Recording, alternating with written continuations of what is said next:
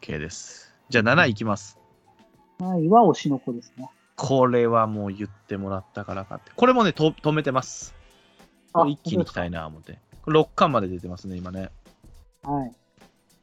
なんか、あアイドルの話になってますね。そうですね。これも転生ものというかね。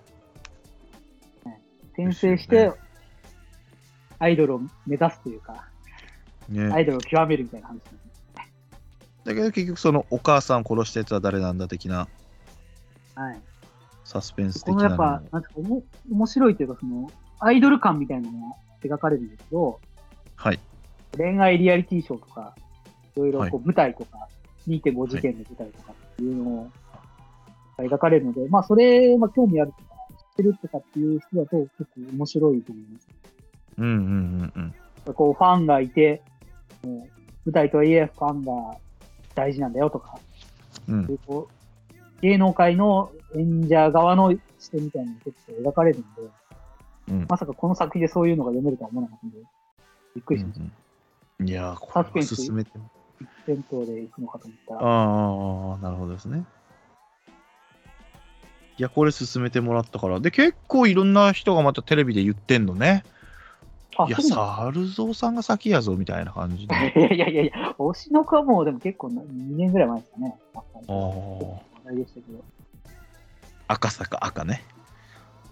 はい。これかぐや様。そうです。ね。小倉世帯ね。キンプリのね。あれですね。橋本環奈。いそうですね。はい。やでも推しの子も多分やりますね。あ、まだ上がってきますいや、あの、実写化すると思います。ああ、実写化ね。アニあーそうアニメもできると思いますけど、うーんそう、実写化しますね。まあ誰やるのかわかんない。うーん。あーあるね。これは実写化するね。はい、なんでまあその時、なんかだったらね、まあいつかわかんないですけど。うんあとこれあれですね。このジャンププラスで1話から全部読めるんで。あ、これもジャンプ。これヤンはいジャン、でヤンジャン。ヤングジャンプ連載なんですけど、ジャンププラスに載ってて、もうこれ1話から最新話まで全部、いや、すげえ、 60、そん70話ぐらいなんで。なあの全部読みたいすごいね。そんなはい。量産的 な。すごい、集英者すごいね。いやすごいですね、大盤振る舞いという。すごいな。まあ、それでやっぱきっちりこうやってランクインして売れてるわけで、すごいなす。ごいですね。戦略バッチって感じ。ね、ばっちりですね。買っちゃうんだよね、それでも。あもう紙で読みたくなるんですね。ねえ、なるほど。いや、もうこれは、この前もね、押してくださったので。ははいい。これもそうですねはいで、またこの、前、はい、この前言ってい次たはだミいリオンゲた、ーム、そは長木理一郎先生と岩見良一先生が、う、そう、ヒートのね、この前3巻、 3巻出ましたね、はい。でも、3巻手つけてないです、僕、2巻までとりあえあ本当でず。あの、猿蔵ささんが言ってたように、あの1巻の破破壊力がすごかったから、あまあ、2巻はちょっとクールダウンじゃないけど、まあ、なあなあでいくのかなと思ったら、2巻は2巻で面白かったねっつって、まさにその感想、俺も。ん。はい。だかだからもう間違いないなと思って、もう3巻、4巻と出た後にポンポンって読もうかなと思って今止めてます。はいまた次のね、だそうかですら要はお金を出してくれる人を探してて、見つかってじゃないけど、また次のステップに行くみたいな。そうですね。3巻だとそれこそゲーム作ろうとして、ああ、そういう下話げなんですね。はい、スマホのゲーム作ってお金集めようってなってるけど、実際ゲーム作らないで側だけ見せてお金集めようみたいな、 半分詐欺じゃないかみたいな話になってますね。ああ、いいですね。面白そうやっ。ぱあいつが言いそうなことや。春が言いそうなことですね。そうですね。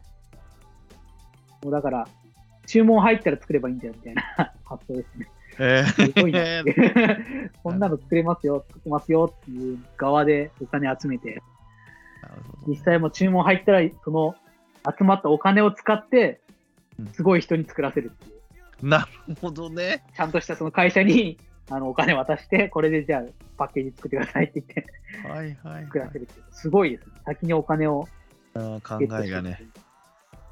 面白いですね。面白い。いや、これは本当面白い。でもやっぱり、やっぱ池上良一先生がやっぱり最近の頑張って崩した絵とかを描いているのは、そうそうっすね。そうっすね。ツッコミのやっぱ時りとちゃかんのとでしょ。締めるとこはこう締まるんですよね。そうそうそ名言みたいなとこ行ったときはやっぱあの池上良一の絵でバーンとくる。で、ちょっとした会話とかも崩して、崩したやつ若い作風になっててっていうのが、あーすごい、やっぱ計算して、もうほんと80歳とかなんで、見てる感じですねあそうなんすかもう結構、はい。もう70後半とかだったと思うんですね。いや、すごいですよね。この年ですごいなすすげえなそれごいですよ。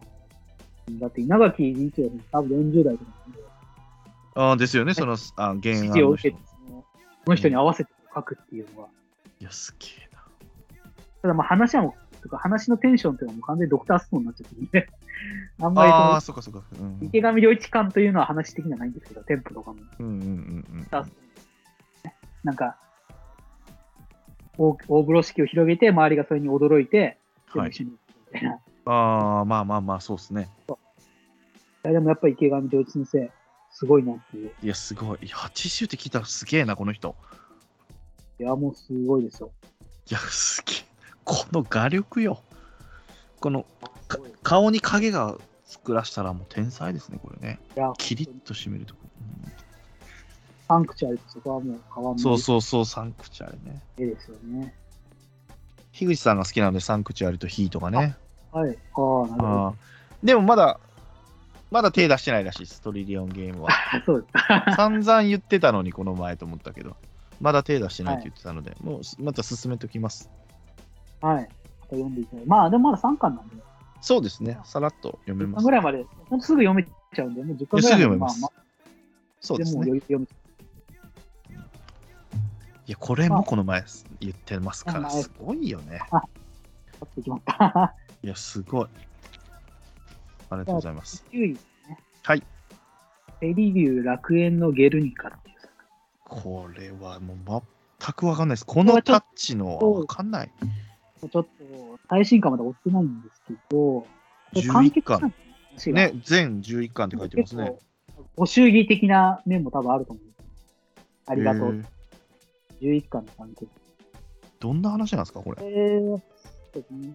えーと太平洋戦争末期のペリビュー島っていうところがあって、はいそこを守る日本に対上陸するアメリカっていうので、はい戦ってたわけですね。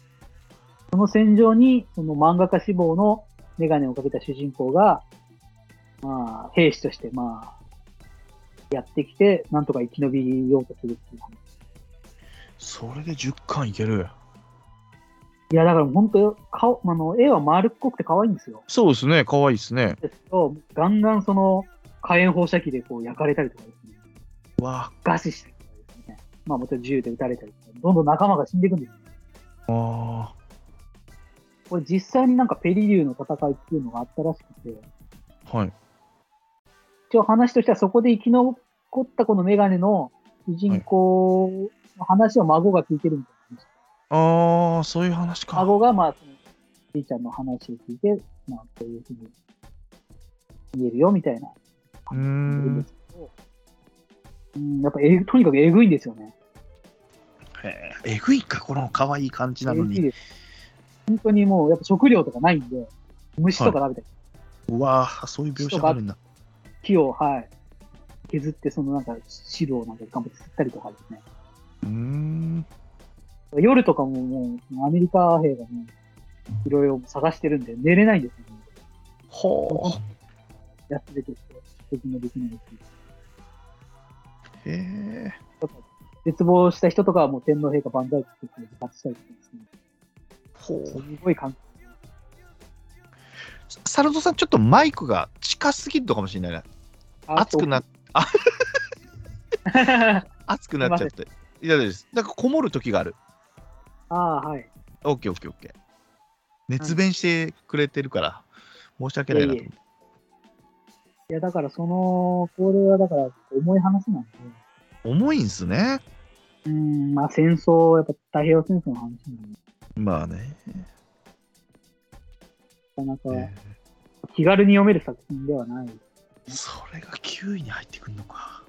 まあやっぱ完結したって、ちょっと僕も最後まで読めてないので、ちょっと、どうなんですかね。感動的な最後知ってるっていうのああ、なるほどね。でその、多分これ連載始まったぐらいの時に、ストロ、安倍さんが総理だった時だと思うんですけど、はい。なんかその、スポーツが、こう、いろいろ、ガダルカナル島とかですね、なんかはいいろいろその、戦ったところにその日本人の遺骨がこう、そのまま置いてあると。今ではい。遺骨が、なんはかい。それをちゃんと掘り起こして、はい。日本に持ってこうみたいなことを、こう、安倍さんが進めようとしてですね、はい。いろいろそういう、その時、そういろんなその、インドネシアらへんのですね、島とかにやっぱ日本兵が戦ったっていうのが、うんこう話題になりまして、やっぱ知らない人もいるんで、うん。それが話題になったぐらいの時にこの連載が始まった。はい。なかなかこう、うん、まあ重いですけど、うん。昔その日本のために戦った人たちがいたんだなっていう、戦争の歴史みたいなのを教えてくれる作品です。ああ、まあまあままあ。あ、それも結構、うん計画もなんか安倍さんが辞めてからも、多分コロナとかでストップしちゃってると思うんであーあ、やってんだ、本当に。はい。こうどう進んでるのかよくわかんない。うーん。へえ、考えそういうす人がいまだに、そうですね、ご遺体が、まあ、骨という、うーん。帰ってきてないわけですね。なるほどね。ちょっと重いんで、なかなか ねえ、この説、明をっていう話、難しいです。この絵のタッチから全然そんな想像できないですね。まあ、そうですね、このやっぱ絵だからこそ、まあ、まだ読めるっていう部分そうか。リアルなそうかタッチだとちょっと、もっとでしょうね。ね。そうか、そうか、そうですね。裸足の弦みたいな、そうか、そうなっちゃうんですね。うんトラウマになっちゃうんですよね。ああ、知らなかった、これ。ペリリュー楽園のゲルニカこれはちょっとマニアックな作品です。ですね。9位です、それがね。ありがとうございます。じゃあ10位いきましょうか。 10位はダーウィン事変。ね、宇田こ川れ慎も一言ってるっていうのがね、サラソさんが言ってるやつなんですよ。ちらっと喋った。 3巻が出ましたね、最近。そうですね、なんか。展開的には進んでるんですか、やっぱちゃんとう。ん、そうですね。まあ、テロ組織との、まあ、駆け引きみたいな感じあのあ、主人公が。はい。やっぱりこう、ちょっとあ危ないというか、主人公はその、あんまり、全人類を救おうみたいな感じではないんですね、やっぱり。あ自あ、分なのるほ家ど。族とか、周りだけをこう、まあ、救えればいいじゃん。はいはいはいはい。結構個人主義的なところがやっぱ見えるんで、こはいはいはい。れどうなっていくのかなっていう。このまま、事件解決ど、どうなんだろう、うん。被害者いっぱい出ちゃうしな、みたいな。うん主人公は別に出てもいいよ。知らない人が死んでもいいよっていう。うんああ、なるほどね。この冷たい感じでこうどうどういう話にちょえー、そういう主人公なんだ。っと読み応えがある。うーん。これもこの前ね、説明してますから。そうですね。なんか3巻。 3巻。やっと出たみたいな。1、2巻がこれ手に入らなかったんですよ、最初。本当ですかえいやこれはやっと手に入あれんましまた売よ。れいてない。売れてるのかなどっちなんだろや、売れててだと思いますよ。う。え、絵でですかはい。ですでえす。、それでもなんで売れてるんですか普通にそれ、なんか話題になってましこれも、えっ、と、言ってましたよ、その川島さんが。た。あ、そういうのですかすごいですね。ね。すごいんですよ、サルソーさんは。だから、いやいやいや、そのか川島さんのやつってあれ、深夜やってるよね。そうです。そ僕、こっちで、しかもあれ、東京ローカルなんですよね、確か。あ、そうなんですかそうなんですよ。こっち映んないでしょ。だから、あの、YouTube であんまり良くないんですけど。あれは、まあ TVer とかで見れなかったかな TVer もなかった気がしますよ、なかっ確か。そうですかだから、で要もは、そサれでル売ゾれウさんるが、そう、いや、サルゾウさんが言ったやつを紹介してる から、サルゾウさん出た方がいいんちゃうかみたいなね。ツイッターとかチェックされてるんいちゃうや、あれみただいなって、まあ、漫画家でしょ、確かで出てる結構。そうそう、だから、ジャンボマックス書いてる人が出たりとかね。はい高橋そういう努さん番組なんですね。漫画好きが出るっていう。いや、すごいよ。で、全部、ジャンボマックスは、いや、もうそれ、 知ってるよみたいな、こっちから言わすとね、もう。あ、あジャンボマックスも特集されてましたっけされてました。高橋勉先生が出てました。本当ですかですです。あの人、阪神ファンみたいです。あでも関西の人、ですね。藤波のリストバンドして、なんかこのリストバンドするときに気合が入るっつって。は、してましたね。ガチガチ。いや、ジャンボマックスもね、今4巻まで出てます。ちょっとずつね、経路がなんかどんどん変わってきてますけど、まあまあまあ、展開が早いですね。うん、そうですね。テンポの良さがやっぱり。うん。まあ、これどうはな読んでほしい。これは読んでほしい。最初の入りがもう、もう1巻グランプリも優勝でしょ、このジャンボマックスの入り。まあ、確かに面白いですね。めっちゃ面白い。だから、ああ、そっち行っちゃうのかなって思いつつも、今、まあまあまあ、はい。主人公のよく言われるのが、男性の顔がい、あの、伊集院光さんに似てるんですよね。ああ、なるほどね。実写化するなら伊集院光なんてな感じで、なるほどね。結構言われてますね。 ああ、実写化あるね、これね。そうっすだからね、実写化。映画だろうな。その、最近なんか伊集院さんが、その、朝のラジオやめるみたいな。あんあ、そうなんですか ?TBS? はい。あれこれちょっと、ジャンボマックスの準備入ったかなっていうあ、なるほど ね。いや、でも深夜のバカ力があるでしょ。深夜のバカ力がある。あ、でもあれ、あれですよね。週一です。週1か。そうだ、そうだ、そうだ。月曜毎日やってる。平日の朝ね。ですね。撮影の準備入ったかなっていう。なるほどね。なるほど。やれるのかなっていう。オファーは言ってんのかな。あ、でも人気的にはもうなんか結構話題になってるんで。全然ですよね。入ってくるかな思ったけど、入ってこなかったな、これ。そうです10位以下でもないかななんで、入ってなかったです。 10 20以下に入ってない。入ってまなあ、いちょでっとすまあ男受けするタイプかもしれないですね。ですね。そういう人があ、42位に入ってます。総レビューのやつで。低いですね。はい結構低い。これはもっと言ってほしいな。俺、ジャンボワックスが今んとこ一番面白いです。そこの前、猿蔵さんが言ってくれたやつの本当に中で。推しの子とかやるんで。うん、ジャンボ、なんか、ちょっとね、自分に重ね合わせてると ED っていう入りがめちゃめちゃいいなと思って、ED ではないんですけど、僕は。ED ではないんですけど。全男性がもう、そうそうそうそう そう。め専っちゃ任おになるもろいな、思って。いや、面白いです。なんかジャンボマックスないかな。うん。じゃあちょっとあれですか、おん女編いきますそうですね、女編も10位、さらっと。まあ、1位はちょっと掘ってもいいのかなと思って。ああ、じゃあちょっとさらっと、じゃあ1位は、えーと海が走るエンドロール。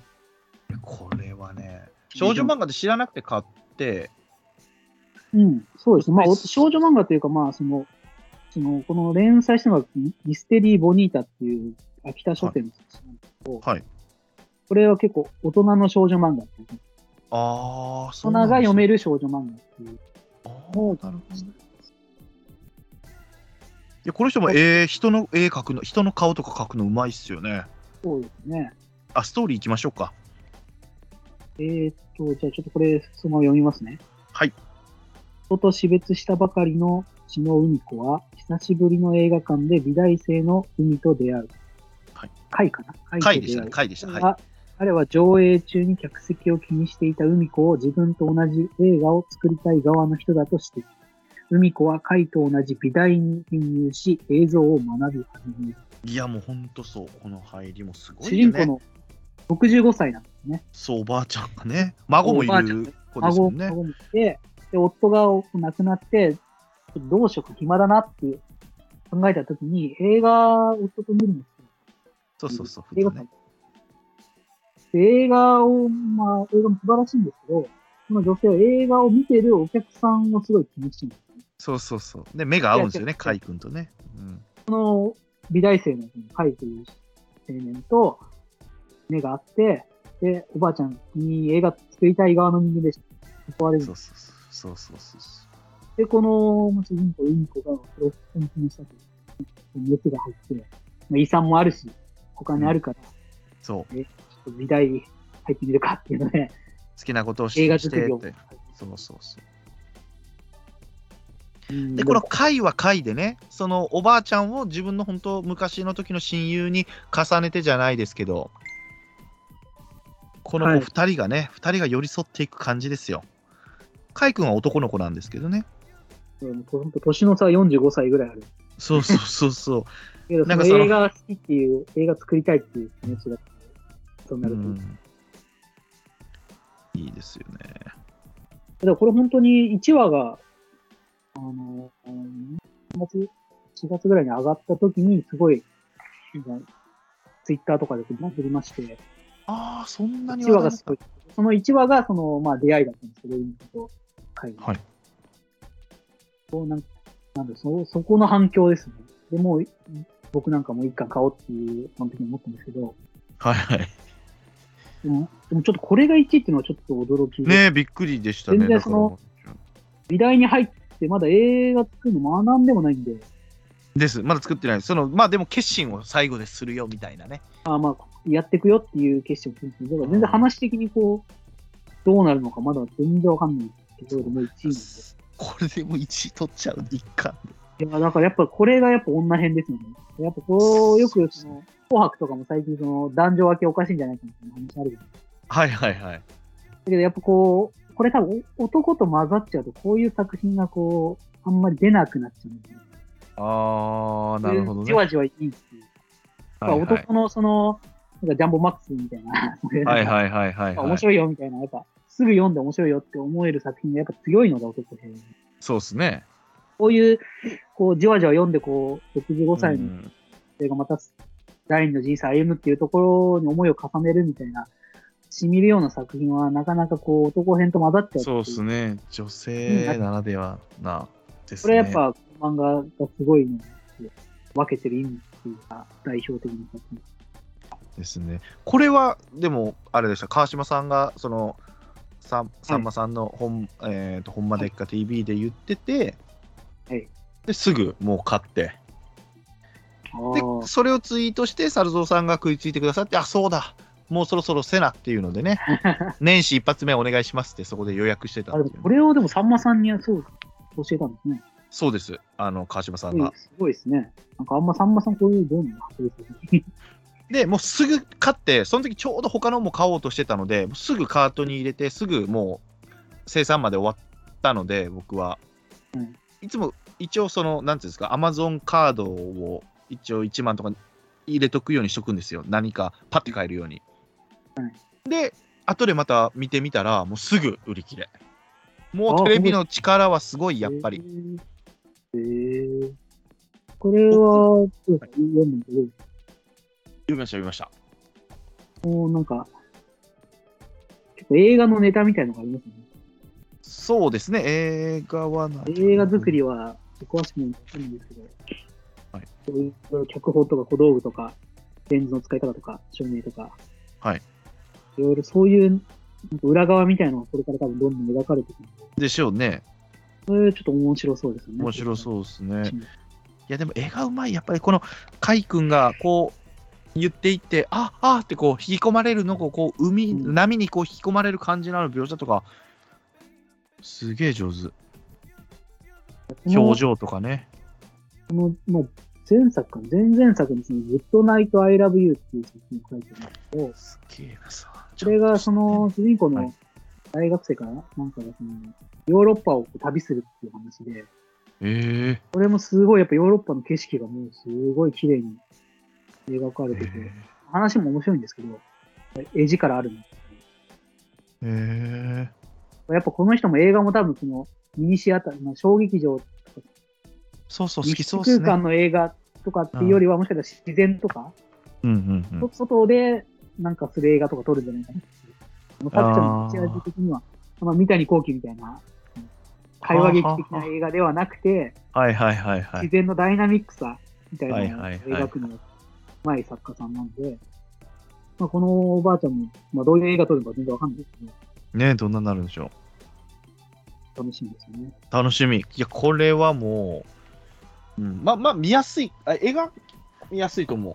皆さんも。そうですね。うん、ああ、でもびっくりです。ねえ、1位、これがポッと。多分去年がミステリーという中でなんで、あ、はいはいはいあ、はい、違はう、わあ違うな、和山山かな。い。でしたっけ女の園の花違女っの子た。もでしたね、女の園の花。あれも確か一巻とか、でしたでした。が1位でしたね。やっぱ女編の、うんそういうのはね、もう面白そ面白ういってなるのが、そうみんなね。が、はい、びっくりするのかわかんないけど2位行きましょうか、じゃあ。えー、2位は作りたい女と食べたい女。いや、これわかんないな。湯崎湯崎坂尾先生ですね。うんうんこれもまたすごいこう地味なというこれは、まあど主ういう人公の女性がですね、すごい料理を作るのが好きはい、だけど、その、小食なんであんまり食べれないんですね。はい、こう、ユ YouTuber みたいな、こう、大きい、なんか丼料理とかすごい作りたいんですよ。はい、その時に、その、近所に、まあ、同じマンションですね、住んでる大柄な女性がですね、はい。して、その人にちょっと声かけて、もしよかったら食べませんかみたいな、いくらでも作るんで。はい、言うはと、いその女性が、ああ、ありがとうございます、みたいな感じで、はいこう、すごい食べてくれるっていう。あすげえまさに作りたい女と食べたい女。そうなんですけど、こう、その話の合間合間にですね、こうなんか女性の生きにくさみたいなのがあるんです。ええその大柄な女性がですね、例えば定食屋に入るんですけど、はい。定食屋さんがですね、結構、まあ、まあ、学生とかになるとご飯をこう大盛りで出してくれるんですね。はいはいはい。ですけど、この女性がこう、普通に食べようとしたらですね、ちょっとご飯を少なめにこう出されるんです。はい。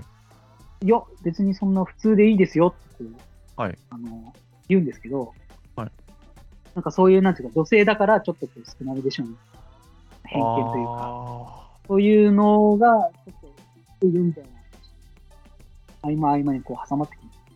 えそういう、なんか結構メジェンダー的なこうメッセージが。えなるほどね。だから、うん、なんかただ単に、その、なんか作って、美味しいものを作って食べてもらうっていう作品ではなくてですね、特にやっぱ料理があんま美味しそうじゃないんですよ、正直あ、そうなんですか。どどでかいなんか本当に、そういう食べてみたみたいな YouTube はでいいくはいはい料理ばっかなんで、はいだからやっぱ主眼はそこじゃないんだなっていう。ああ、なるほどね多。分女性だから、そういう、あんま食べないでしょとか、はいはいはい。そういうなんか、大きい料理作ったら彼氏いるんでしょとか、そうう。いうもの、そういうことを考えないでくださいみたいな。なるほどね。 深いね。なんで、なんで結構やっぱ女性受けが多分すごいいいんですよね。ああ、なるほどね。これドラマだ。やっぱ徐々にこその、はい、だんだんその、こう、もう二人の女性が、こう、だんだん、なんだろう、ラブになっていく感じがあって、れもああ、結局そういう感じなんそですうね。いう要素も、はい、だんだんだんだん入ってる。うーん。なるほどね。ただまあちょっと、個人的にやっぱ料理があんま美味しくないんで、そこちょっとななるほど、な るほど。もうちょっとなんか、こっちも食べたいな感じに、ああ、なるほど。知ってるのはすごいな。学生みたいな感じの料理ばっかり出てくるんで、ああ。ここはあんまこだわってないのかも。これも一冊ですね。一巻しか出てないのに。えっ、と、2巻出たんだよあ、二巻出たんだ。なはい。今一巻って書いてあった、これ。はい、多分出たと思うんですけど、まあ、徐々にそっちもラブが進んでるっていう。へえ。そっち系か。そっち系はあんまりなんだよな。系なんでちょっとあれかもしれないですね。うんなるほどね。まあまあ、ままああ、でも面白い作品です。まあ、じんわり系ですね。これ将来ドラマ化ですよ、これも。絶対。ああ、まあ、すぐでしょうね、これうは。ん。テレ東行きましたよ。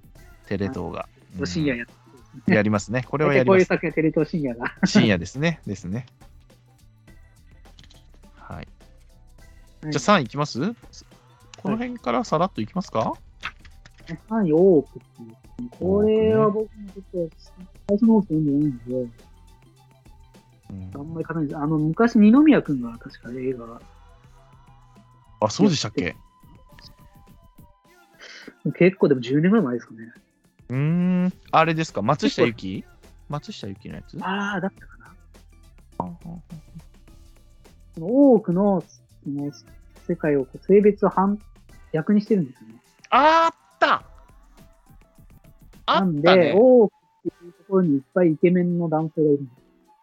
はいはいはいはい。女性がこう、それを仕切るというか、 あ偉くてっていう、なんか確か男性が少なくなっちゃうみたいな社会なんですね。確か病気かなんかで。ーあー、その話ですか、これだ。から、はい、そうですね。だから将軍とかも女性になってて、あ多くはその男性に住んでるところに。ーあー、なるほどね。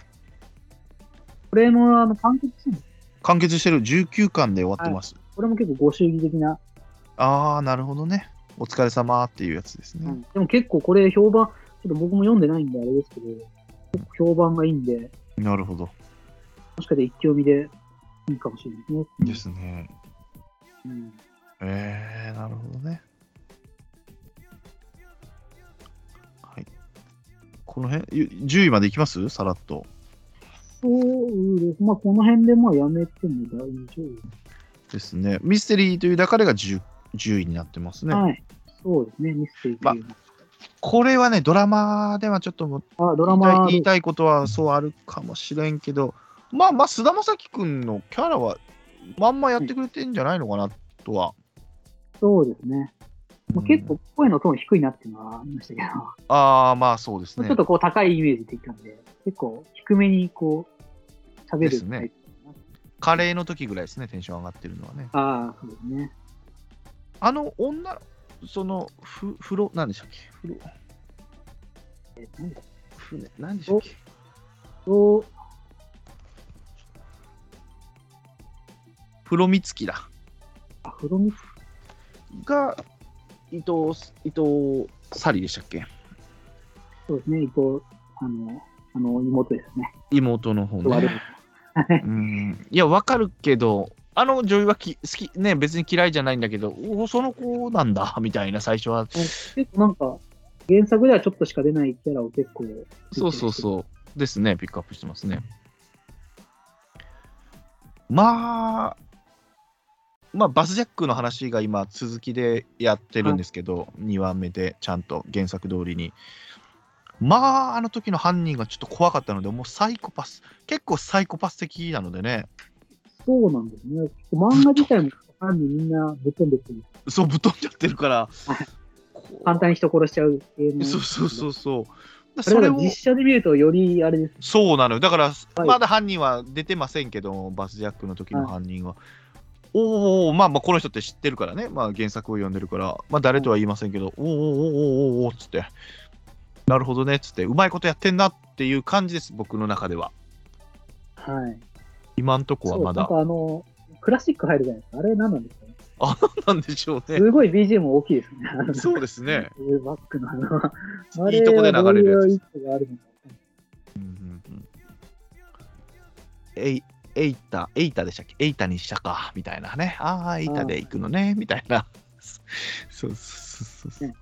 そうズラっぽい感じだけど。そうそうそうそうそう。 あの金髪のおかもみたいな。そうそう。あ、エータで行くか、そこみたいな感じはちょっとびっくりしましたけど。まあまあまあまあ。ミステリーという中まあ、で。これはまだね、始まったばっかなんで。そうです。ね。結構その漫画、ちらちら見ながら見てたんですけど、結構本当に面白いと思います。はこいの、まんま使ってるなっていう。そう、まんま使ってまあ、はしょってるとこはありますけど、ああそう重その、刺さるセリフとかはちゃんとやってくれてますね。どうなんですかもう初見で見た人がどう、どうっていう感じなのか。そうですね。どういう感じになるか。まあ結構、まあちょっと地味かなっていう感じはありますけど。まあまあまあですね。いえやー、でももうまだ10に入ってる。ですね。10入ってます。ちょっさあ、まあ、これこの漫画すごい掘ればね、まだいけるんですけど、まあ、とりあえずこの上位の方ではい、このコーナーは終了ということと、で。長々と。はい いやいや、もっと本当は喋れると思いますけど、もうすいません全。然もうさらっと。ですね。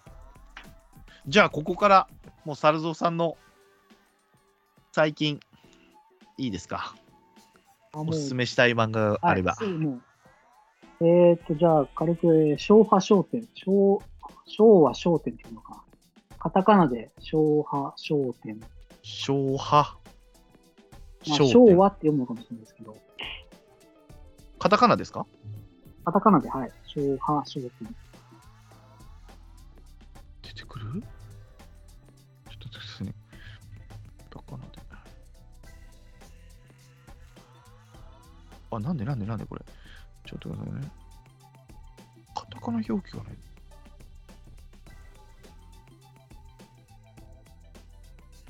カタカナになんないのよ。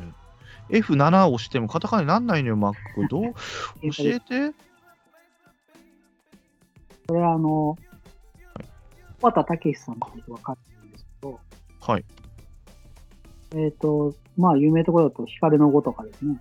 バックあマンあ、はいはい。です。んですのデスノートとか、はいはいはい。書いてる人が、まあ、作画してるって感じですね。で、これ原作がこう朝倉きなりさんっていうのかなこれ結構去年、こうミステリー関連で結構評判が高い作家さんです。ジャンプっすね。はい、これは、あの、ジャンプですね。スクエアジャンプ。あ、スクエアジャンプ。そう、スクエアジャンプ。あ、そう、スクエアジャンプですも買ってますよ、僕。あのね、えーっと、なんだっけ、幽谷のモリアーティ、あれはは止めてます。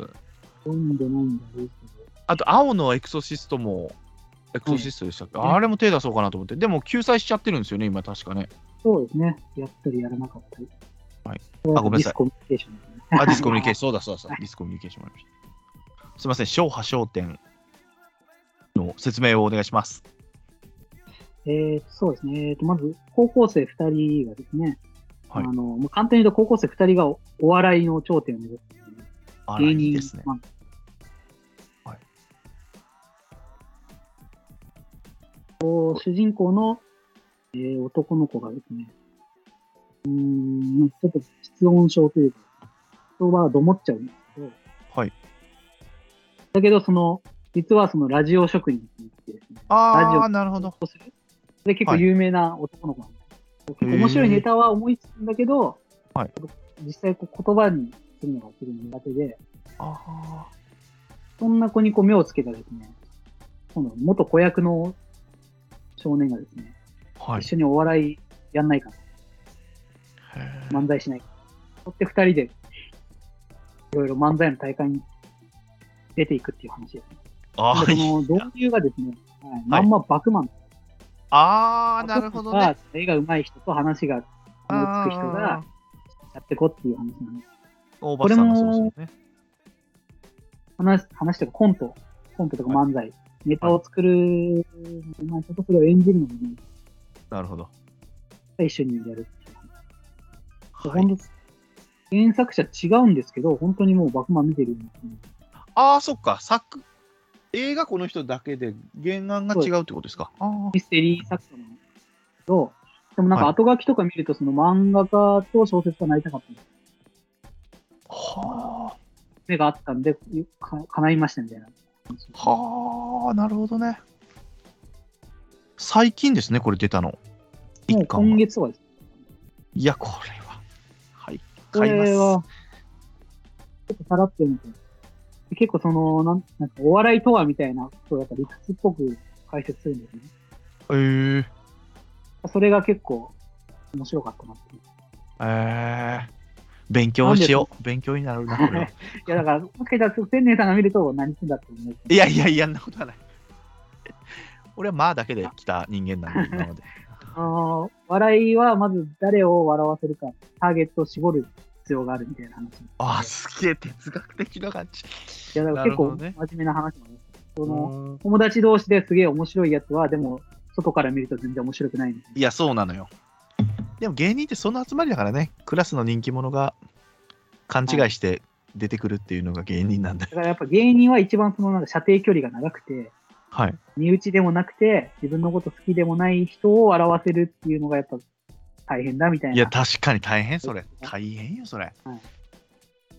なんでやっぱこのうん。はいいお笑い漫画なんで、はい一応、漫才するんですよ。えー、すげえ。唯一欠点といえば、その、やっぱやってる漫才はそんなに面白くないっていう。ああ、なるほどね。しか読んも、で字て面でね。字そうそう。面こでれ絵で。はまあ、あの、ベシャリ暮らしっていうのも、はいはいはい。森田さんのやつそねれ。でもその、はい、森田先生が言ってたんですけど、やっぱこう文字にして笑いをっていうのももう難しいと。難しいっすよね。それをちょっと感じましたね。みんな笑ってるとことかでもやっぱ文字で読むとあんまりああ、難しいのかな。ただやっぱそのお笑いの理屈みたいな部分が面白いので、ああ、勉強になる。森田先生は実際 M1 出ましたからね。あの、予選なんか参加でして。ないのそうそう、3回 戦ぐらいまで行きましたからね。すごいですね。すごいですよ、すごいですよ。俺はもうすぐ身内ネタに走っちゃうからね。もう近場の笑いちゃんとと。解説されてますよ。その身内ネタも、はい射程距離を短くして、その人に受けようと思えばもう全然いいチョイスだみたいな話もある勉強なるわ。じゃあこれ買わなあか んわ。これ読いやまいや、などうあかなんん読まなあかん、これは。実際やるのと、多分この原作者がお笑いオタクなんでああ、考えなるほどね。いやいや、もうそういう、ね。いやー考えが素晴らしいでこれす。はもう本当まだ一巻なんで、うんうんあ作ってみて。こうのん。い先や、い楽しみいの出してくるわ。いいの出してくるな、相変わらず。知らんかった、これ。へー昭昭まあ、昭和商店というのか、昭和商店なのか。ですね。いや、素晴らしい。いや、これいいの出してきた。どんどん行っていいですか次、はい、お願いしてちょ。っはとい。なんか暗い、暗いというか重めのあ、マジで重めのあります。あはい、どうぞどうぞ。コーポアコープっていうカタカナ。こうコーポアコーポと防線ですね。コーポアコーポ。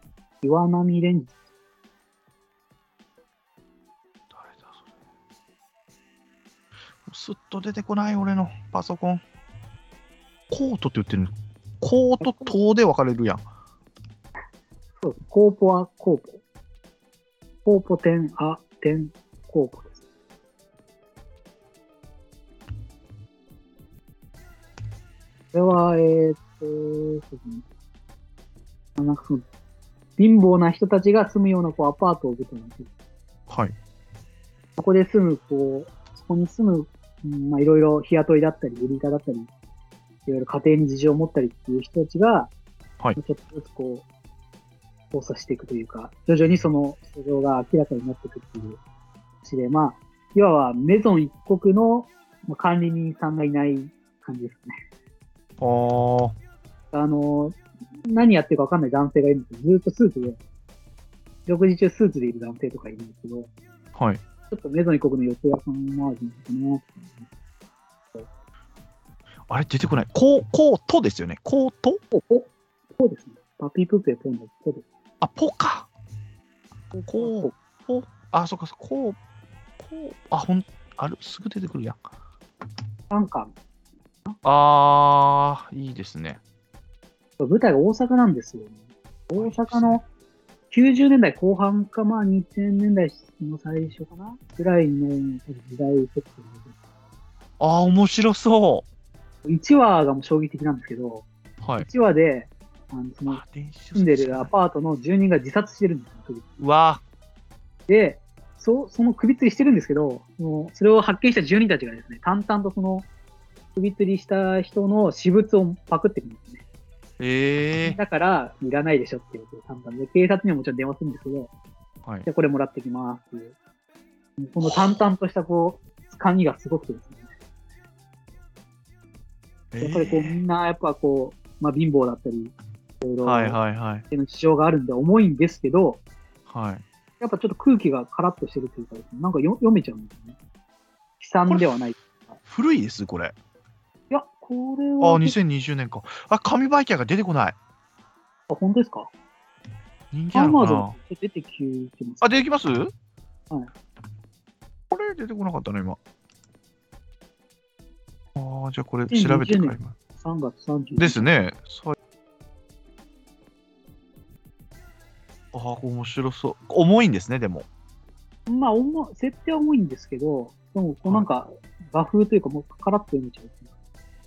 うーん。もう終わってるんですかまだ続いてるいのや、まだ続いてます。だから徐々にその住人たちがいろいろこう、やっぱ頭おかしい人とかいるんですよ。そのはい。女の子殴ったりとか、あらら反。対にするような。でも、実はその人にもいろいろ過去があったみたいな。はそういうのが徐々にやっぱ明らかになってるんで、あ。ああ、なるほど。面白い人間。黒い描写とかありますうーん、まあ、あんまり、そうですね、首吊りはしたりするババラバラとかそういうの、殺人事件とかは、うんああ、なるほどね。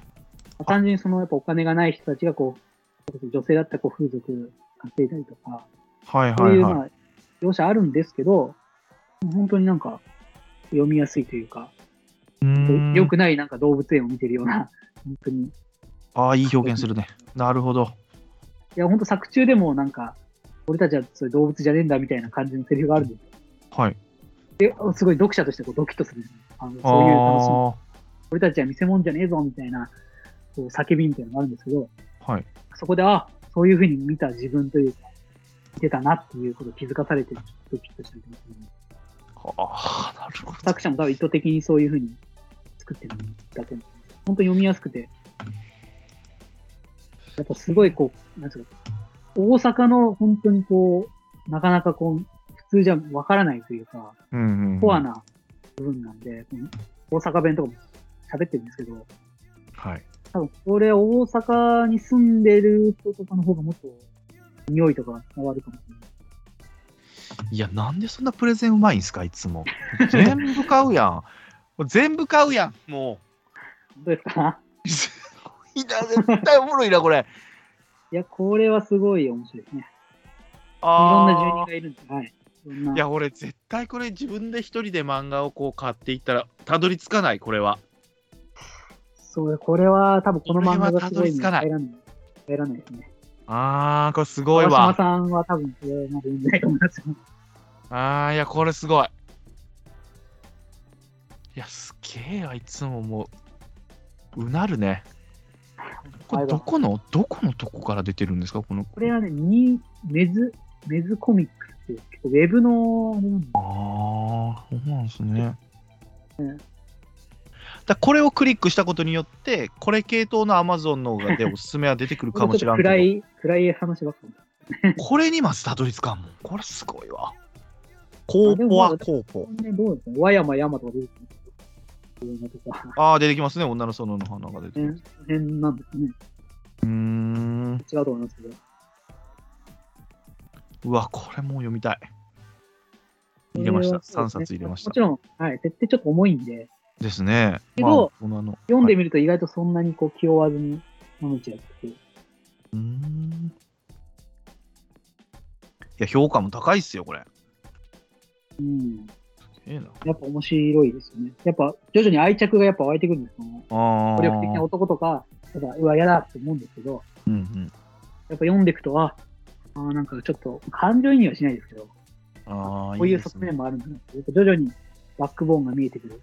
常にスーツの男とかもなんでスーツなのかなっていうのが、徐々にこう見えてくるああー、いいプレゼンス、呼びてえ。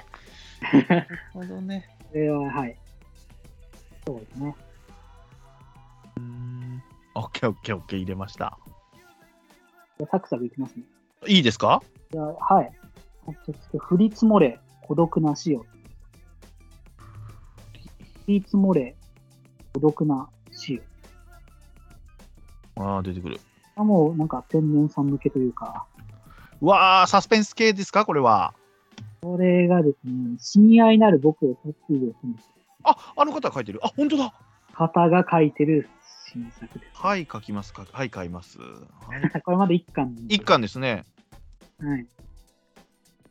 まあ、ざっとあらすじとしては、その、主人公は刑事でですね、はい。で、なんかその、ある大豪邸で、が荒らされてるっていう通報が近隣住民から入って、その豪邸に行くんですね。はい。でなんか泥棒が入ったっぽくて、すごいこう中がぐちゃぐちゃなんですけど、はい。そこの中で一つ、なんかタイトルが何も書いてない DVD があるんですね。はそれを見つけて、ちょっとなんか再生してみようかなと思って。再生してみると、はいその家の地下室が映っててですね、はい。その地下室から子供の遺体が13体出てくるんです。うわ。はい。で、この家主はどこ行ってるんだって、家主も見当たらないんで、はい。家主を探そうっていうのと、この子供の遺体を何なのっていうのを追ってくっていうサスペンスですね。いや、もう入りすげえな。あのいや、でももう読みたいわ。すげえやっぱ絵が綺麗なんで、ですね。すごいあ読んでーて、うんすごい寒そうっていうのが。最初で印象的なのをドカーンってやって、こう徐々に分かっていくパターンのやつですね、これもね。そうですね。その刑事のもとに、その、その家で住んでたっていう、二十歳前後のはい。男女が出てくるんですよ、5、6人。はい。で、その行方不明の家主のことをお父さんっていうので、はい。で、そのお父さんとの関係何なんだろういや、それで今、まあ一巻のどうなっていくかなっていう。いや、これは。あ、もう続編書いてたんだ。すげえ。知らんかった。あーもうこの家主がなんかもうスキンヘッドでグラサンなんですよ。えなんかえそ見るからに怪しい。なんだそこうっいすつねは。子供いっぱいな、なんだこいつ。なんでその育ててるんだろうっていう。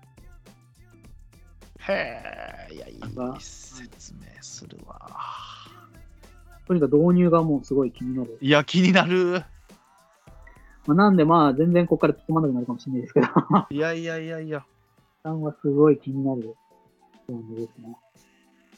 これも多分じ12月ぐらいかな ?11 月か12月ぐらいに出たんで、に出たばっかりですね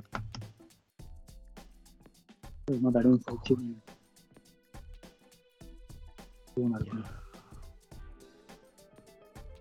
いやこれは買いますもう入れましたあ本当ですか。まあこれは結構、新入生向けかなと。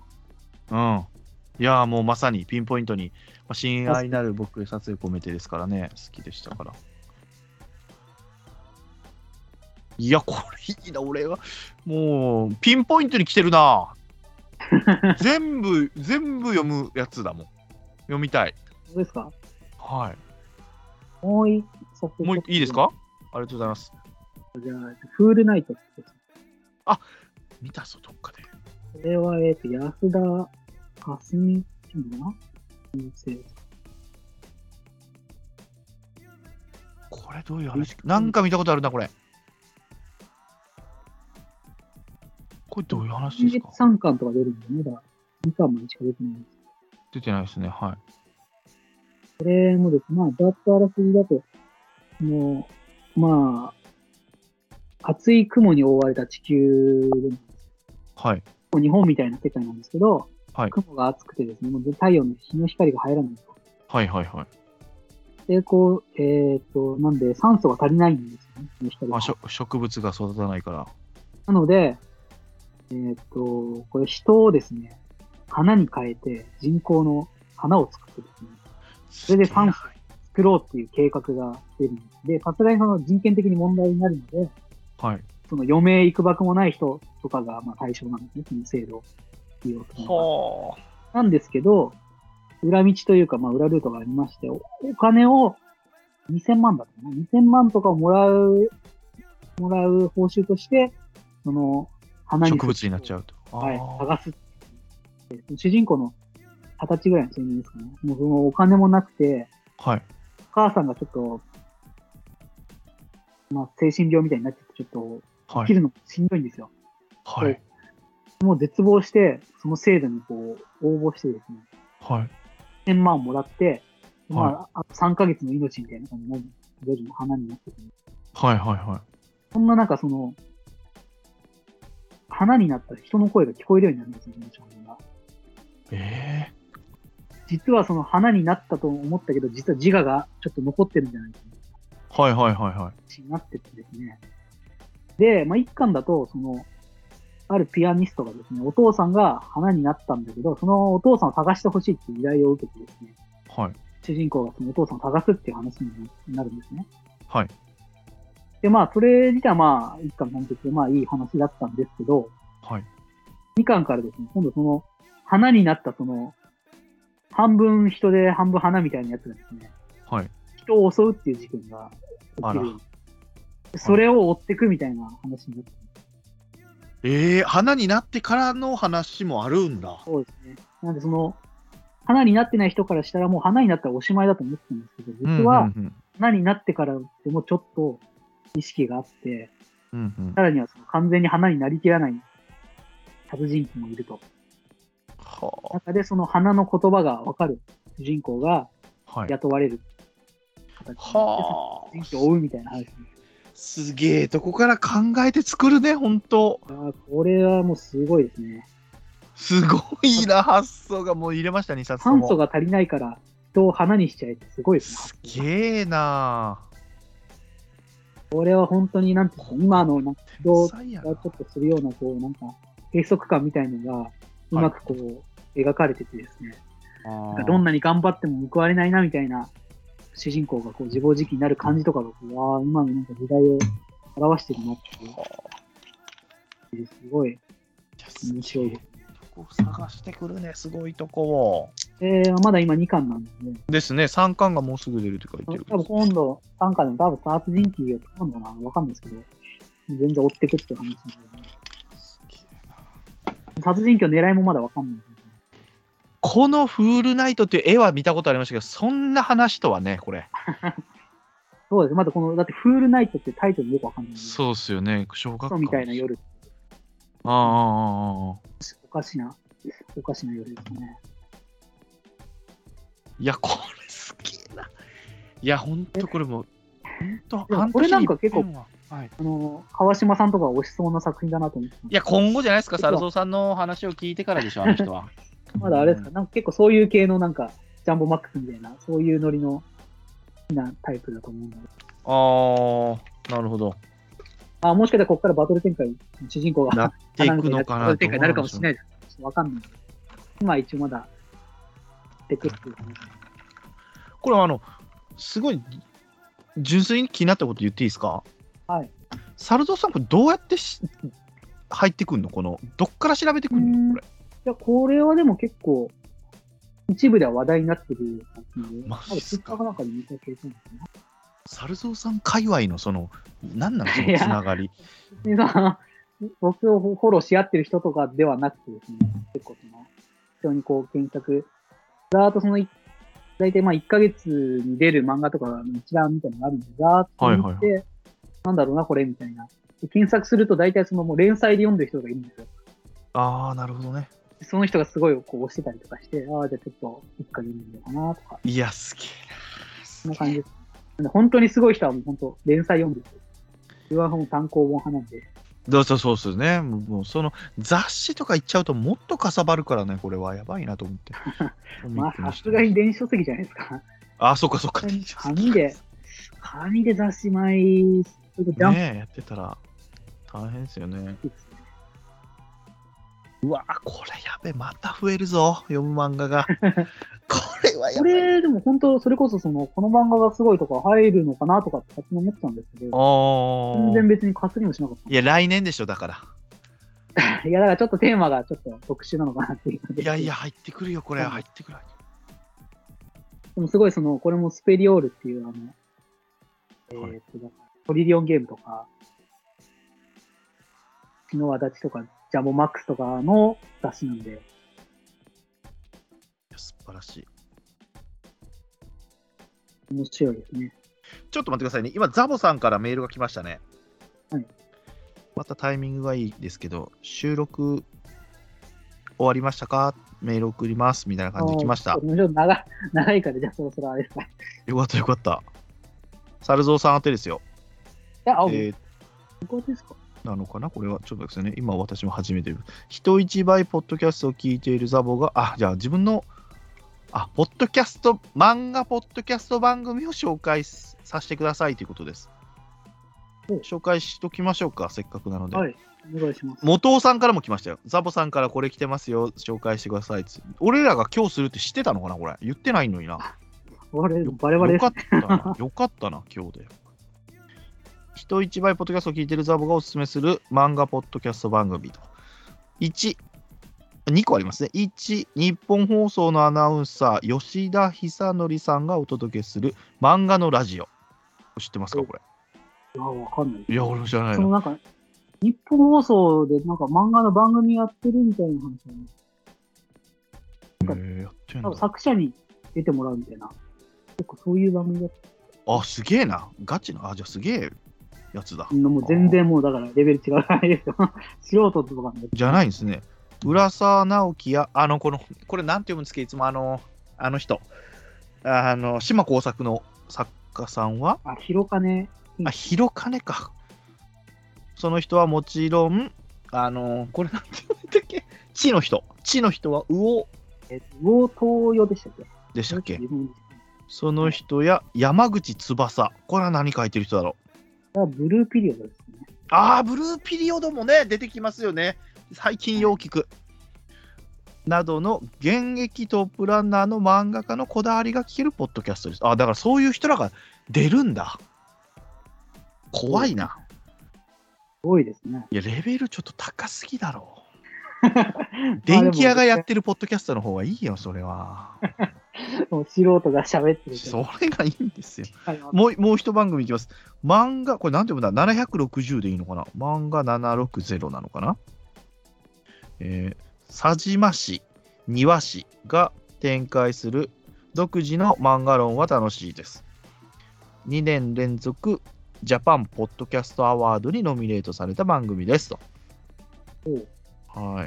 うん来年は一作品深掘り系の漫画ポッドキャストをご紹介しますって言って今言わんのかいなるほど来年かいそしてなるほどねあれね、この佐島さんってあれですかね。誰あの漫画沼の、なんか、え4コマ王みたいなのあるじゃないですか。佐島さんという人ですかあの、よ4コマ王っていう、なんか4、4コマを募集して、ああツイッターあででもあどうのこうのってうんうんうんあれのなんか、選ぶ人に似たような感じ。うわポッドキャストに降りてきてくれてるのねそういう人たちがなんかドラゴン桜とかをやってる編集の方です。あうわすげえそういう人らがやってるそういう人らがポッドキャストやってんだいやーもう、ガチガチです。 もう、漫画の卵とかね、聞くよ引うっなか。かんないかなこここいや、こいやもうそうなんです。いや、猿蔵さんなんかもうちょっとね、もっと世に出したいよ、猿蔵さんを。いやいいやいやいやいや、や、すごい人なんだ、この人はね。いや、すごい。あーまわあ、かこんないので、すけど。今さんとかって名前だったまあ、漫画のラジオっていうのと、漫画760、数字で760。これ、ポッドキャスト番組がおすすめらしいので。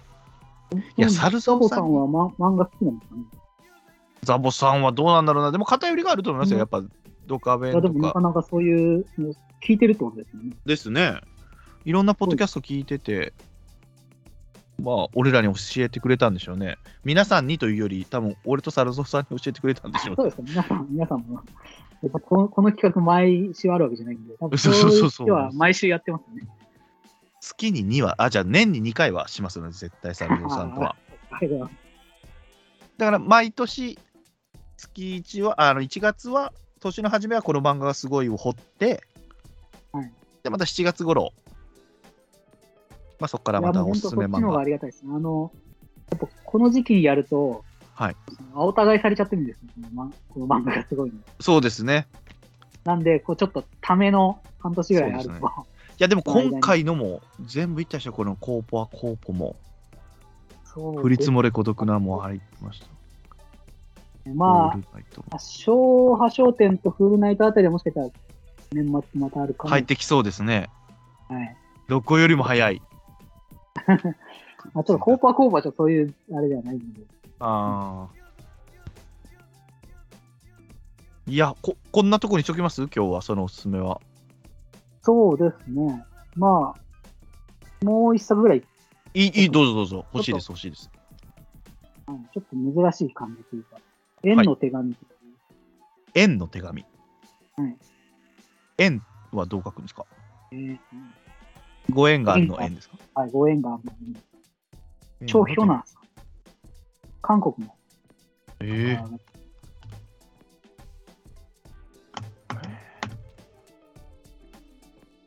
今結構その、韓国系のって流行ってるんでアマゾンじゃ出てここなれいです。 K-POP、K-POP からこう始まってですね、はい。少し前にこう韓国文学っていうのが流行りまして、はい。代表的なところで言うと、えーとキム・ジヨンっていう、22年生まれキム・ジヨンっていう本が結構ベストセラーになってですね、はい。韓国の小説が、まあ、日本でもちょっと流行り出してて、その次に来るのが漫画じゃないか。はい。韓国の漫画、ウェブトゥーンって言うんですけど、はい。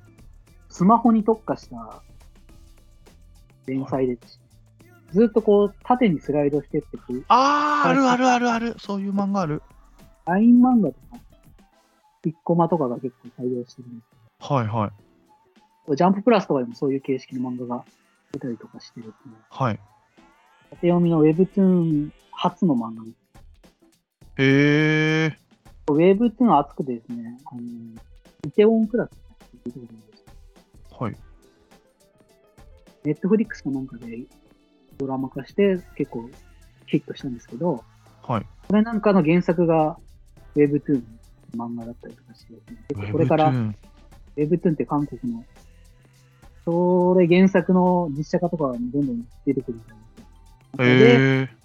去年ですかね、縁の手紙、は縁の手紙。これは、えっと、中学生ぐらいかな。いじめ、どういじめで乗り切りそうです。はい。転校して場所を変えて、はい。新しい自分を作ろうっていう、新しい時に転校するんですけど、はい。そこでもちょっと失敗してですね、はい。友達ができなくて落ち込んでる時にですね、はい。机の下にですね、なんか手紙がか貼ってありまして、はい。はい。はで、その手紙をこう読むと、どこどこの場所に、その手紙の続きあるよみたいな文が書いてあります。い。はい。はい。で、その手紙の他にも、その、クラスの、あの、顔を書いてある。この人は活発な子だよとか、ボスキャラだよとか、はい。こうはい。説あ明教をえしてくれる。あと、はい。はい。学教校えてくれの、えーと通路とか、この道を通ると、校庭に入って出るよとか、はい。はい。地図が書いてあったりとか、そう親切に書いてある手紙です。はい。で、その手紙の指示通りに、次の手紙をどんどんこう探していくはと、徐い々にその手紙の書いた人を辿っていくっていう、探探っていくっていう話なんですね。これ買い結構ま、しょう。買いましょう。これも。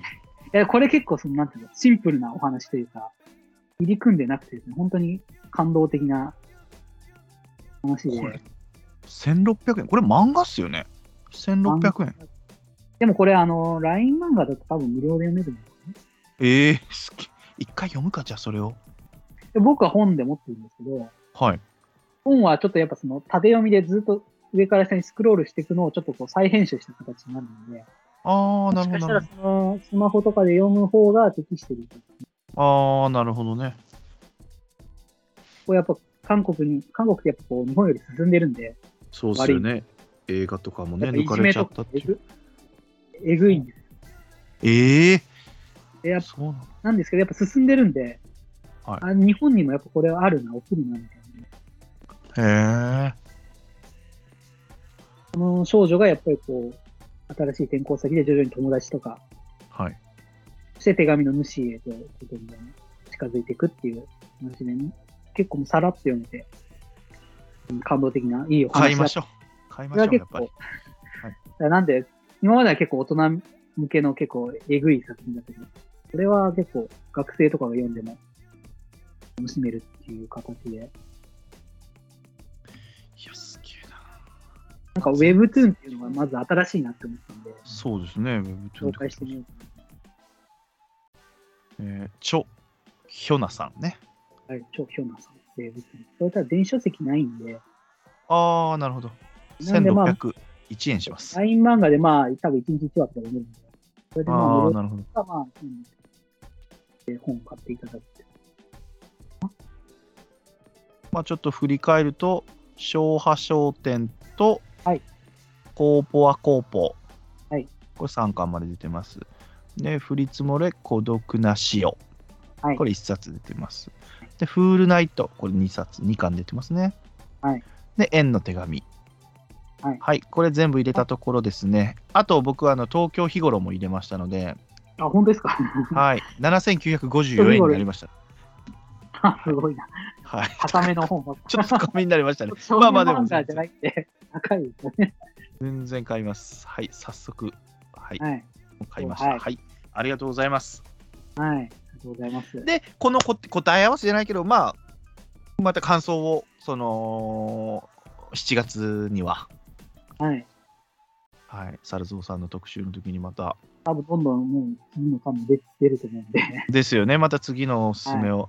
で、今度は樋口さんも聞いときますよ。好きなタイトル3作品ぐらい言って、また今回みたいにはい。なんかおすすめするのはあの人はね信長を殺した男とかは最近好きで買ってたみたいなのでああ、なるほど。歴史系です。歴史系ですねあの人三国志が好きだって言ってましたあとあああ。の横山ミッセルのああのあ、や古本屋でおそうそう古本屋で買ってるって言ってましたなるほど。だいぶ前のやつをですねあまた聞いときますなんかで、それでまたその7月におすすめを教えていただければ、樋口さんに。はい、全然、はい、いいですよいや聞いとけばよかったです。 ちょっと、ね、聞いとけばよかった、後藤さん俺の方がも。結構雑に、雑にポンポン出いしてやいやいや、元尾さんの、あ、そうか、シェイクスピア入れてない。あー7人、7人のシェイクスピア入れないと。ちょっとずつ買おうかな、これは10何巻まで出てるんでしたよね。そうですね最初の第1部が多分分厚めで、2、3、3巻ぐらい出てる。それかな多分それ読むといいと思う。ですね。では、これも入れときましょう、コミック。わあ、やっぱ高えな。ちょっとハロルド作為史2作二作品をびっくりしましたね。そうですね、びっくりでしたなかね。なか聞かない。なかなか聞かないんで。新品で1900円しますね。これもうちょっとは待とうかな。まあ、多分一冊分厚いと思いますね。ああ、今読んでも一緒な。Kindle でも662円するっていうことは、まあ、高めの作品なんですね。確かろ6巻とかだったんで、前のその9番が。多分新装版でちょっとこう3巻とか多分2冊分とか入ってるのかなああ、それでいいですね、じゃあねちょ。っとはい。分厚めかなとは思う。あるあるあるあるある。あるあるあるある。全3巻セット。中古品で3000円だ。あ、これでいいかな なるほど。あ、ギュッとすると3冊で終わるんですね。まあ第1部はそれで、そこああ、なるほど、なるほど。からまたその話は続いていくんで。ああ、そうなんですね。あーじゃあこれちょっと待ちかな。造反。でも造反するっすかね、これ。重版か。そうですか今ちょっとやっぱ連載止まっちゃってるんで、またちょっと連あー載書き始めたら、うん、出てくるのかな。重版するかな。うんなんですねなるほど。じゃあこれはちちょょっっとと。有名。な、はい、作者なんで、ですよね。はい、売れると思う。なるほど。はい。いやーありがとうございました。今いや、もうまた長々と。 いや、でもあっという間ですよ。あ、本当はもう2時間20分。いや、はや、あのーあっという間、早く感じますよ。楽しかったですね。はいまた2つにじゃあ分けて。はい。やっとこうかな。はい。あと、ちょっと自分の声大きくなっちゃうこと気になるな。いやいやい や、なんかね、どうこもる時があったりとか、本当マイクの、あれかもね、近さですかね、多分。はちょっい、すと自い分までせん聞いて 聞いてみてください。ごめんなさい。まあでも、聞き取れました。ちゃんと。大丈夫です。はいよかったです。はい。はい。いやー、ありがとうございました。はいまた、皆さんの反応もね。